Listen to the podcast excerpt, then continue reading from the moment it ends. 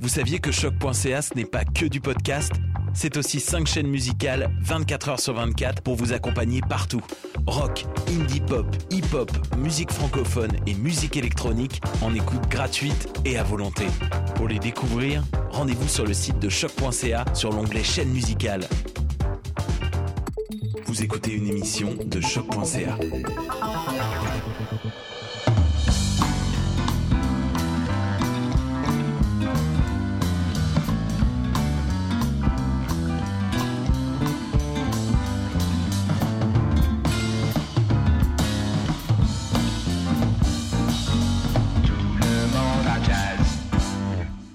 Est-ce que l'histoire a la mémoire courte? De nos jours, on a tendance à croire que les vedettes sont éternelles et jusqu'à un certain point, je suis d'accord. Euh, J'imagine très mal un monde où, par exemple, les Beatles auraient été oubliés. Euh, mais bon, il n'y a rien d'impossible. Et comme c'est le cas pour la musique qui est tout de même une industrie, ben on a besoin d'un renouveau régulier. Et puis c'est logique, hein, parce que si tout le monde achète euh, le même disque, ben il n'y aura plus personne pour l'acheter. Donc on doit proposer autre chose. C'est probablement pour cette raison que les Katy Perry, Train et Kesha de ce monde seront bientôt de l'histoire ancienne. Qu'est-ce que les jeunes, euh, vous savez pas c'est qui Kesha? Euh, ben c'est exactement mon point. Le pouvoir d'achat dans une industrie comme la musique, est dans les mains des jeunes. Et puis ça, l'industrie l'a compris. Il y a même plusieurs études qui tentent à montrer qu'en général, on arrête de rechercher de la nouvelle musique vers l'âge de 27 ans âge où l'on commence aussi à dire que c'était meilleur dans notre temps. Et puis, euh, bien sûr, il y a des exceptionnels mélomanes, euh, et c'est justement à vous que je m'adresse. Mon nom est Xavier Tremblay et bienvenue au quatrième épisode de Tout le monde en jazz, euh, le podcast animé par un mélomane de plus de 27 ans. Et aujourd'hui, on arrive enfin à un moment attendu depuis le tout premier épisode. 1917, le premier enregistrement de jazz de tous les temps. Et euh, comme vous le savez sûrement, ben, l'histoire du monde entier est sur le point d'être touchée par des tragédies. La Première Guerre mondiale, par exemple, suivie de près par l'épidémie de grippe espagnole, et juste un peu plus important dans notre histoire, euh, la mort d'un de ses musiciens les plus influents. Chers amis, permettez-moi de vous offrir mes plus sincères condoléances parce qu'on dit aujourd'hui adieu à Monsieur Scott Joplin, le père du ragtime, qui euh, plus personne. Après une vie d'abus grassement financée par les redevances de ses plus gros hits, il sombre à son tour dans la démence, causée dans son cas par une syphilis non soignée. Il finit interné dans un hôpital psychiatrique où il meurt le 1er avril 1917. Et non, euh, c'est pas un mauvais poisson d'avril. Il laisse dans le deuil la communauté de musiciens qui l'aura inspiré et surtout il emporte avec lui le style qui l'a rendu célèbre. Et puis, comme c'est maintenant une tradition parmi les musiciens de notre histoire, euh, il sombre à son tour dans l'oubli. Ça semble être une réalité qui touche beaucoup de musiciens de cette époque. On a d'ailleurs déjà parlé de Buddy Bolden euh, et de Freddie Keppard, les premiers à être appelés les rois du jazz, qui ont tous deux connu le respect, l'admiration de leur père et la richesse pour ensuite connaître la déchéance de l'alcoolisme. On a aussi parlé d'Édouard Léon Scott de Martinville, euh, qui n'aura jamais vraiment le crédit mérité pour ses recherches sur l'acoustique, menant à l'invention des premières techniques d'enregistrement. Des génies de leur époque, de qui certains d'entre vous entendent peut-être parler pour la première fois, et sans qui aucun des artistes nommés en ouverture n'aurait de carrière. Et bien sûr, j'inclus les Beatles. Mais comment expliquer ce phénomène? Ben déjà, euh, la plupart enregistrent pas, euh, comme c'est le cas pour euh, The Original Creole Orchestra, mais contrairement à eux, la majorité des groupes sortaient pas trop de leur ville respective. Ajoutons à ça que la radio sera pas disponible au grand public avant le début des années 20, alors on ne peut pas non plus compter sur ce média pour nous rappeler 18 fois par jour que les Eagles étaient cool dans le temps parce qu'ils ont écrit le One It Wonder le plus surévalué de tous les temps. J'ai pas oublié 2016, Don. J'oublierai pas. Il y a donc fort à parier que les gens qui vivaient en 1917 euh, devaient avoir moins de facilité à rechercher de la nouvelle musique. Euh, c'était quand même 89 euh, ans avant Spotify. et puis, j'imagine que passé 27 ans, ben, devaient dire que c'était meilleur dans leur temps. Mais contrairement aux Eagles, et ce fort malheureusement, il n'y avait pas moyen de confirmer. On va donc découvrir aujourd'hui un musicien qui tentera par tous les moyens de laisser sa marque dans l'histoire de la musique jazz, quitte à écraser les moins privilégiés. Et puis, euh, contrairement à Joplin, Bolden, Keppard, Oliver, ainsi que la majorité des musiciens du Dixieland, il avait un petit avantage. Voyez-vous, c'est qu'il était blanc. Puis là, je suis pas en train de vous parler de privilège blanc 2022 à Montréal. Je suis plutôt en train de vous parler de privilège blanc début 1900 dans les États du Dixieland. C'est un contraste aussi radical qu'un homme blanc et un homme noir. Et là, avant de me dire que ma comparaison est raciste, là, ben, c'est exactement mon point. Cet homme, celui dont certains ne veulent aujourd'hui pas prononcer le nom, c'est Nick LaRocca. Mais juste avant d'en venir au vécu des premiers hommes blancs à avoir enregistré de la musique jazz, permettez-moi un petit mea culpa. Parenthèse. Bon, là, je crois qu'il est temps de vous avouer que dans les trois premiers épisodes de Tout le monde en jazz se cachent quelques petites fausses vérités par-ci par-là. Et ce, en toute connaissance au moment des captations. En fait, il y a plusieurs raisons pour lesquelles je me suis permis quelques libertés éditoriales. Premièrement, et ça, je crois que c'est important de le mettre au clair, euh, c'est que même si j'ai étudié l'histoire de la musique et ça inclut celle de la musique jazz quand j'étais aux études, ça reste tout de même que quelques cours parmi tant d'autres dans un programme de technique collégiale. Sur mon diplôme, c'est écrit compositeur et arrangeur, pas historien. Alors je me considère surtout pas comme tel, euh, mais plutôt comme un vulgarisateur. Je suis avant toute chose un musicien passionné avec une trop belle plume pour ma voix de canard, euh, ce qui à une autre époque m'aurait probablement beaucoup nuit, mais à l'ère de l'information numérique et en étant tout de même un temps soit peu intéressant, on peut rejoindre son public, euh, aussi niché puisse-t-il être. D'ailleurs, euh, soit dit en passant, je vous remercie de m'écouter. Ce qui m'amène à un deuxième point. Euh, en tant que vulgarisateur, il y a des choses que je peux me permettre de couper pour éviter de charger des épisodes déjà très lourds en information. Euh, comme par exemple dans l'épisode précédent, je vous ai fait entendre le chant de Monsieur Édouard Léon Scott de Martinville, l'inventeur euh, du phonotographe et des phonotogrammes, qui furent scannés 150 ans plus tard par l'équipement moderne, ce qui permit d'entendre une version particulièrement cauchemardesque d'Eau claire de la Lune.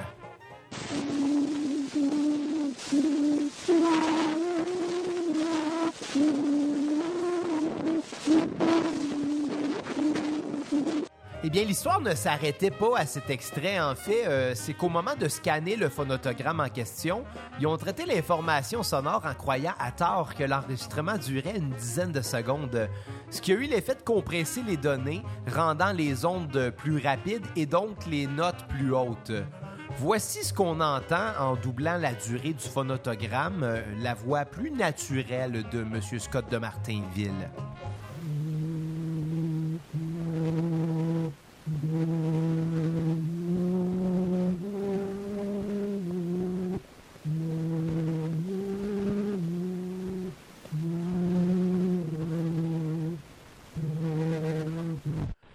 Évidemment, si j'en ai pas parlé à ce moment-là, c'est tout simplement parce que ça m'aurait laissé moins de temps pour parler euh, d'autres choses.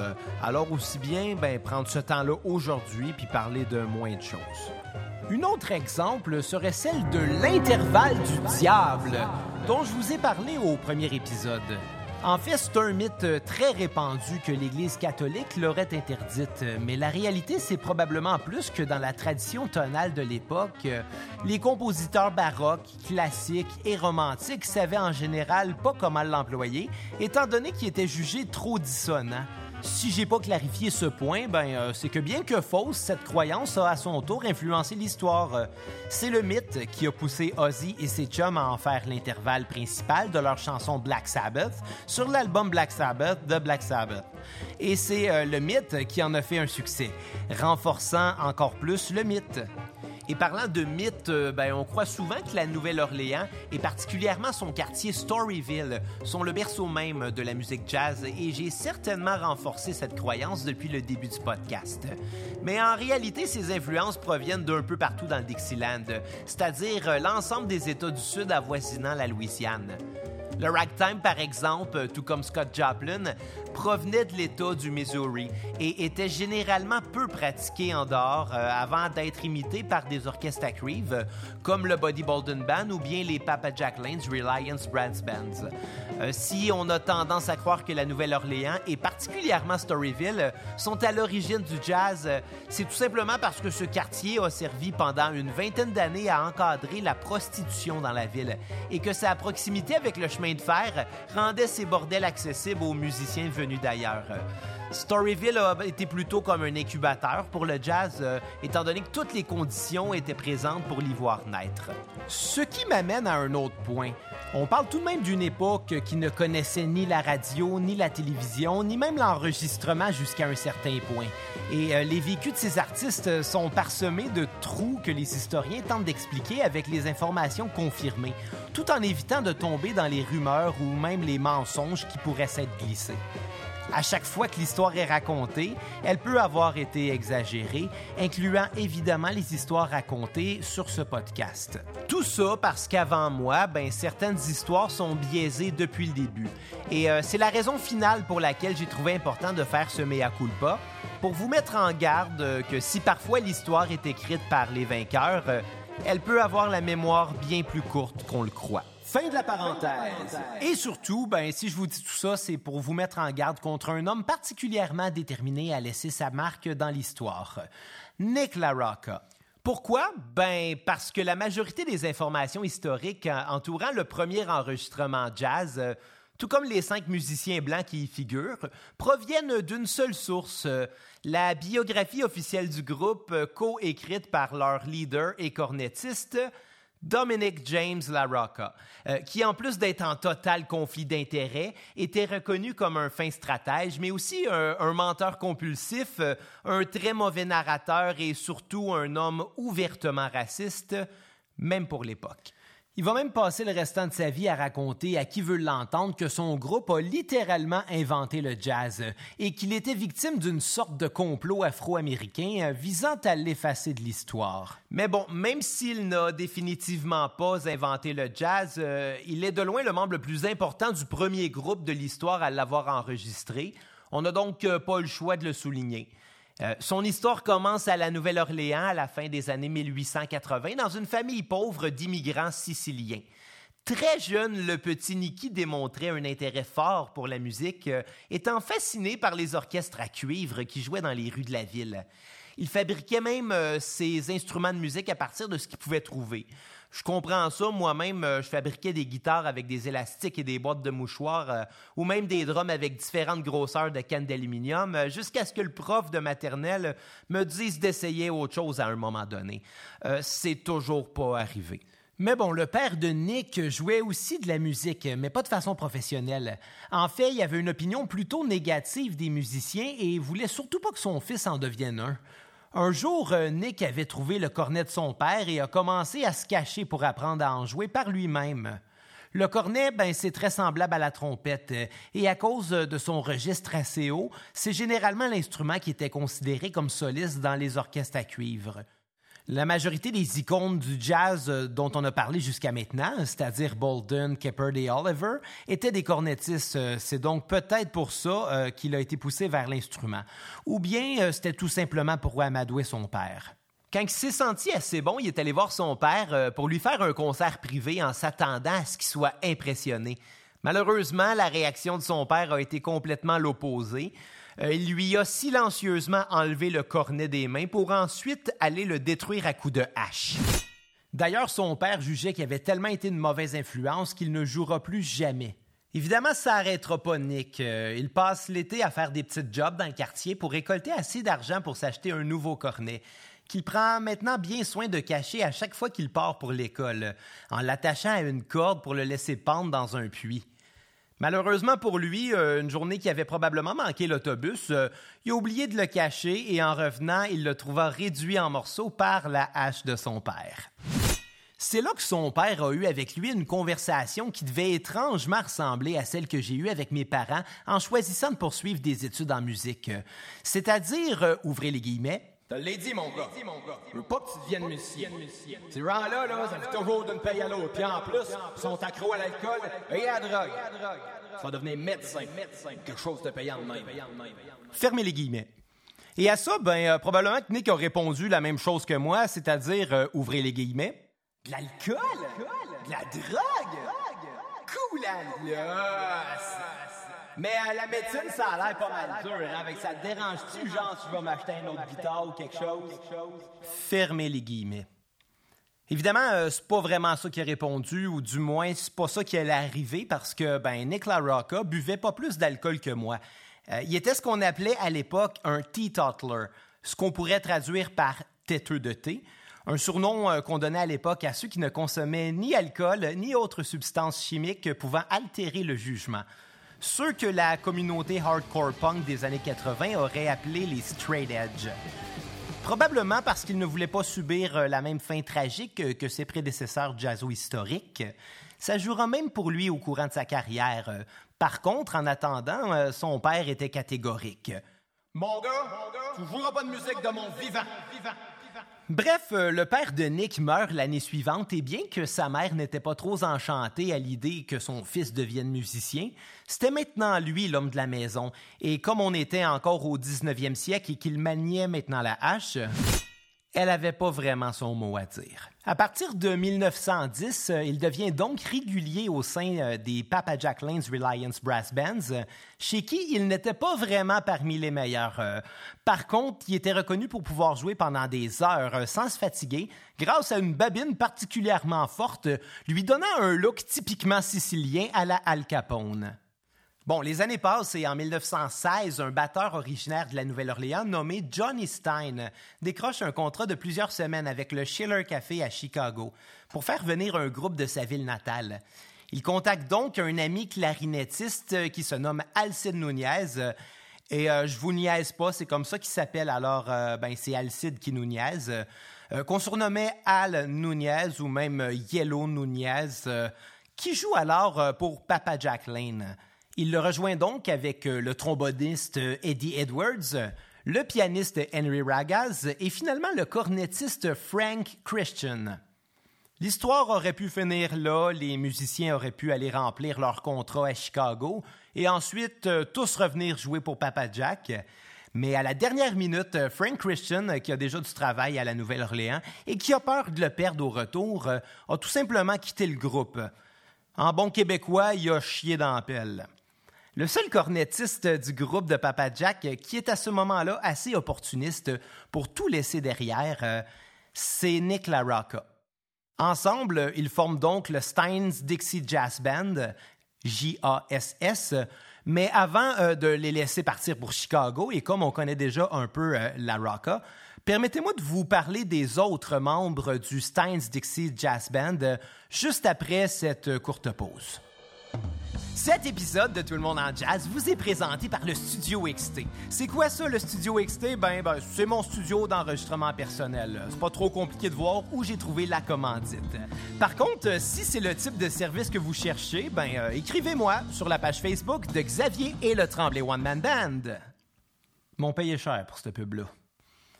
Bon, aussi sûr de lui la Rocka pouvait être, il venait tout de même d'être chanceux parce que les musiciens avec qui il s'embarquait pour Chicago, c'était des musiciens de carrière. Et puis lui, c'était le petit nouveau qui devait malheureusement accepter d'obéir au patron. Et euh, le patron, c'était Johnny Stein. John Philip Utna, dit Johnny Stein de son nom de carrière, était avant tout un batteur et chef d'orchestre respecté de la Nouvelle-Orléans. Et s'il a décroché ce contrat à Chicago, c'est avant tout parce qu'il a réussi à faire son chemin jusque-là. Ce qui en dit long considérant que l'année d'avant seulement, The Original Creole Orchestra venait de faire sensation un peu partout au pays. On en sait très peu sur lui, sauf que son nom, euh, Stein, était celui que sa mère tenait d'un précédent mariage et qu'il trouvait que ça sonnait bien. Peut-être qu'il aurait dû devenir le premier batteur rock du coin, considérant le nombre de bandes métal qui semblent avoir comme pierre angulaire la syllabe Stein dans le nom de leur band. Et euh, oui, somehow, ça, c'était un jeu de mots réservé exclusivement aux gens qui parlent allemand. C'est peut-être parce qu'il était le leader du band et par conséquent en opposition avec les ambitions de la Rocka, mais euh, si on en sait si peu sur Johnny Stein, euh, c'est parce qu'il restera pas longtemps. Alors attachez-vous pas trop. C'est Alcide Nunez qui est le premier à être approché par Johnny Stein, et pour une raison bien simple. Des années avant l'arrivée de La Rocca au sein du groupe de Papa Jack, il était déjà un musicien respecté, ayant commencé à jouer euh, de la guitare très jeune, puis de plusieurs autres instruments pour euh, définitivement adopter la clarinette, alors que Papa La Rocca n'eut encore très. Parallèlement à son travail avec Papa Jack, il jouait aussi pour l'orchestre du tromboniste Tom Red Brown, un autre musicien blanc de la Nouvelle-Orléans que je référerai à l'avenir sous le sobriquet de Tom Rouge-Brun, qui lui dirigeait le Browns Jazz Band, le premier groupe, dit-on, à avoir employé le mot jazz, encore écrit avec deux S. D'ailleurs, euh, pour rivaliser avec Johnny Stein et plus tard euh, avec La Rocca, Tom Rougebrun clamait fièrement que son jazz band avait été le premier groupe de blancs à avoir propagé le son du Dixieland jusqu'à Chicago, n'ayant été précédé que par The Original Creole Orchestra. Bref, tout ça pour dire que les étoiles étaient alignées pour euh, Alcide Nunez. Après tout, il y avait le talent, il y avait les contacts, et il partait lui aussi pour Chicago. Par contre, à l'instar euh, des cinq jeunes hommes blancs euh, qui enregistreront bientôt le premier disque de jazz, il est natif de la paroisse Saint-Bernard, une petite communauté créole non loin de la Nouvelle-Orléans, où il déménagea quand même très jeune.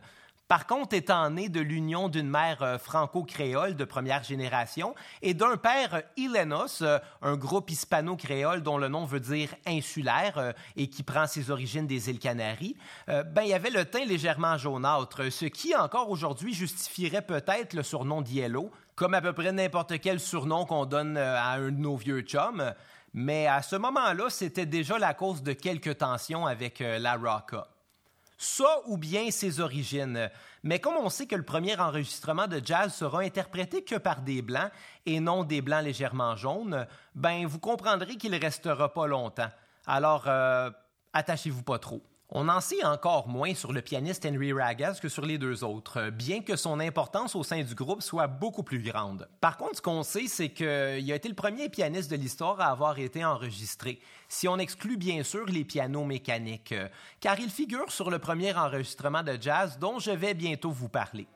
Il a d'ailleurs été intronisé en 2006 au Temple de la renommée des Grammy pour sa réinterprétation du succès de l'heure, Darktown Strutter's Ball, du compositeur canadien Shelton Brooks, sur euh, un de leurs enregistrements suivants.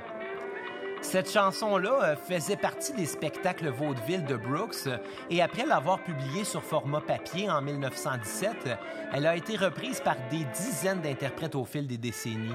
Elle aurait même été jouée par les Beatles à leur début, euh, alors qu'ils étaient en résidence à Hambourg. Une des plus vieilles chansons jazz à transcender les époques, qui fut enregistrée pour la première fois et avec un beaucoup plus gros impact que toutes les autres, par entre autres Ragaz et La Rocca.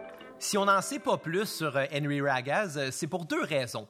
La première étant qu'à cause de la technologie de l'époque, on entendait très mal le piano, euh, qui malgré sa taille imposante, euh, s'imposait très mal sur l'enregistrement, en contraste aux cornets, trombones et clarinettes de ses collègues. Il pouvait donc pas se permettre de jouer de solo comme il le faisait alors sur scène. Tout ce qu'il faisait sur les enregistrements, c'était de jouer la progression d'accords euh, et de fournir une ligne de basse au groupe, étant donné qu'il n'y avait pas de bassiste. Probablement parce que la Rocca voulait pas être dans l'ombre de l'instrument le plus prestigieux de l'univers.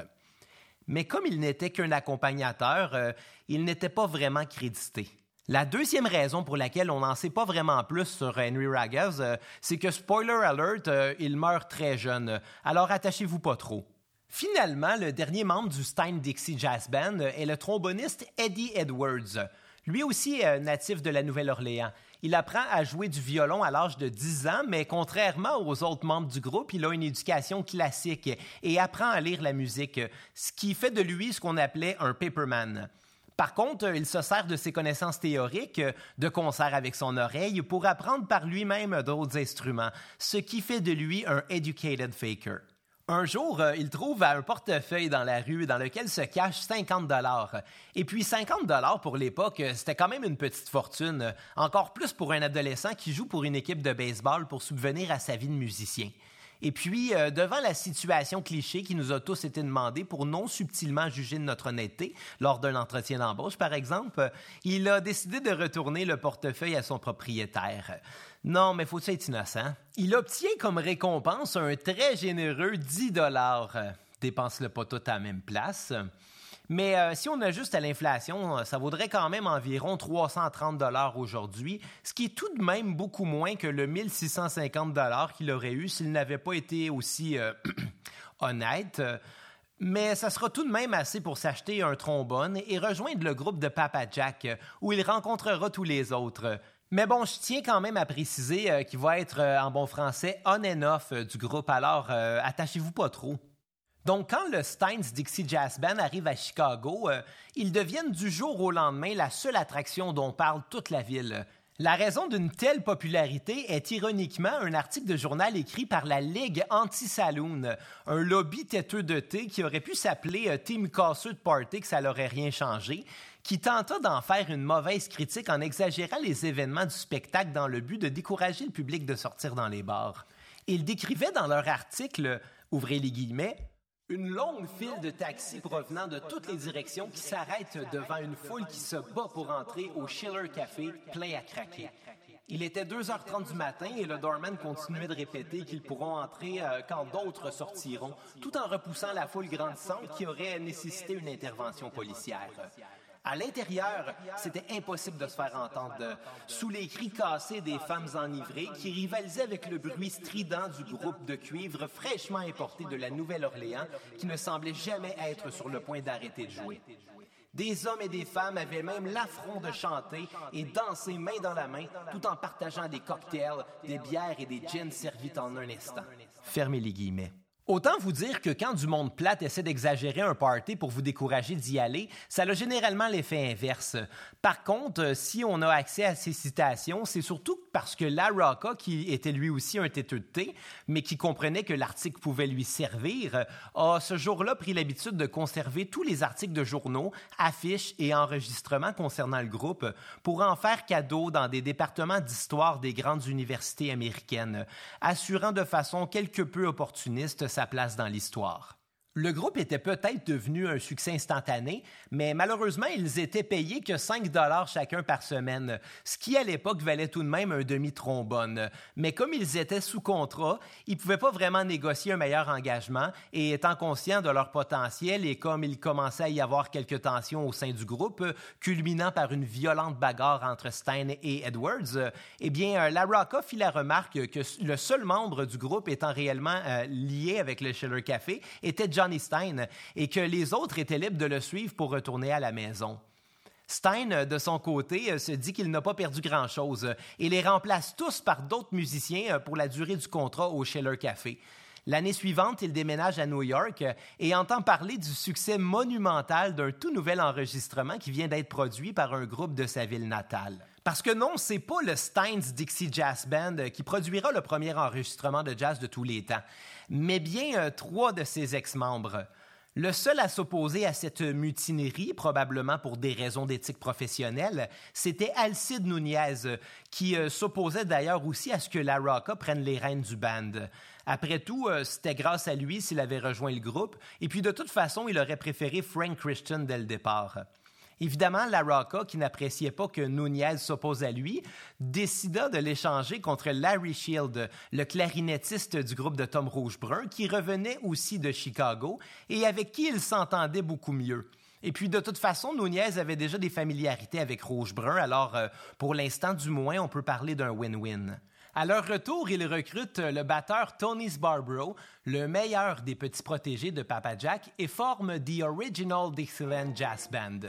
Bien sûr, jazz avec deux S. Amer, euh, Stein rejoint très ironiquement le Original New Orleans Jazz Band, fondé par nul autre que Frank Christian, celui qui avait précédemment chié dans Pelle, qui passera le flambeau euh, du groupe au pianiste Jimmy Durante, qui mettra vite fin au groupe pour ensuite devenir une des premières grandes icônes de la radio et de la télévision américaine.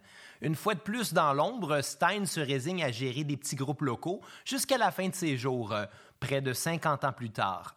Bon, maintenant qu'on connaît un peu plus l'histoire qui précède le premier enregistrement de jazz, j'espère que vous vous êtes pas trop attaché à la rocka parce que on va faire un petit saut dans le temps avant évidemment de revenir au fameux enregistrement. En fait, cet enregistrement dont je vous parlerai la prochaine fois, j'imagine, a eu un impact si grand sur la musique américaine que plusieurs groupes du Dixieland suivirent le parcours de la rocka, en allant jouer à Chicago puis à New York dans l'espoir d'eux aussi enregistrer. On raconte euh, que La Rocca s'opposait tellement à la compétition qu'il employa plusieurs stratagèmes plus ou moins moraux pour la faire taire. Euh, par exemple, euh, Frank Christian, qui venait d'arriver à New York avec le Original New Orleans Jazz Band, se vit offrir par La Rocca un billet de train vers la Nouvelle-Orléans pour tout le band, ainsi qu'un montant de 200 dollars ou 20 trombones pour les inciter à accepter l'offre, qui fut refusée. Un autre événement un peu moins passif et un peu plus agressif est arrivé au batteur de Tom Rougebrun, Rack Baby Stevens, qui trouva les peaux de son drum mystérieusement lacérées juste après que son groupe ait battu The Original Dixieland Jazz Band dans un Battle of the Band de l'époque. Cet événement valut à la Rocka le surnom de Joe Blade, ainsi que la chanson Joe Blade Sharp as Attack par euh, le Browns Jazz Band.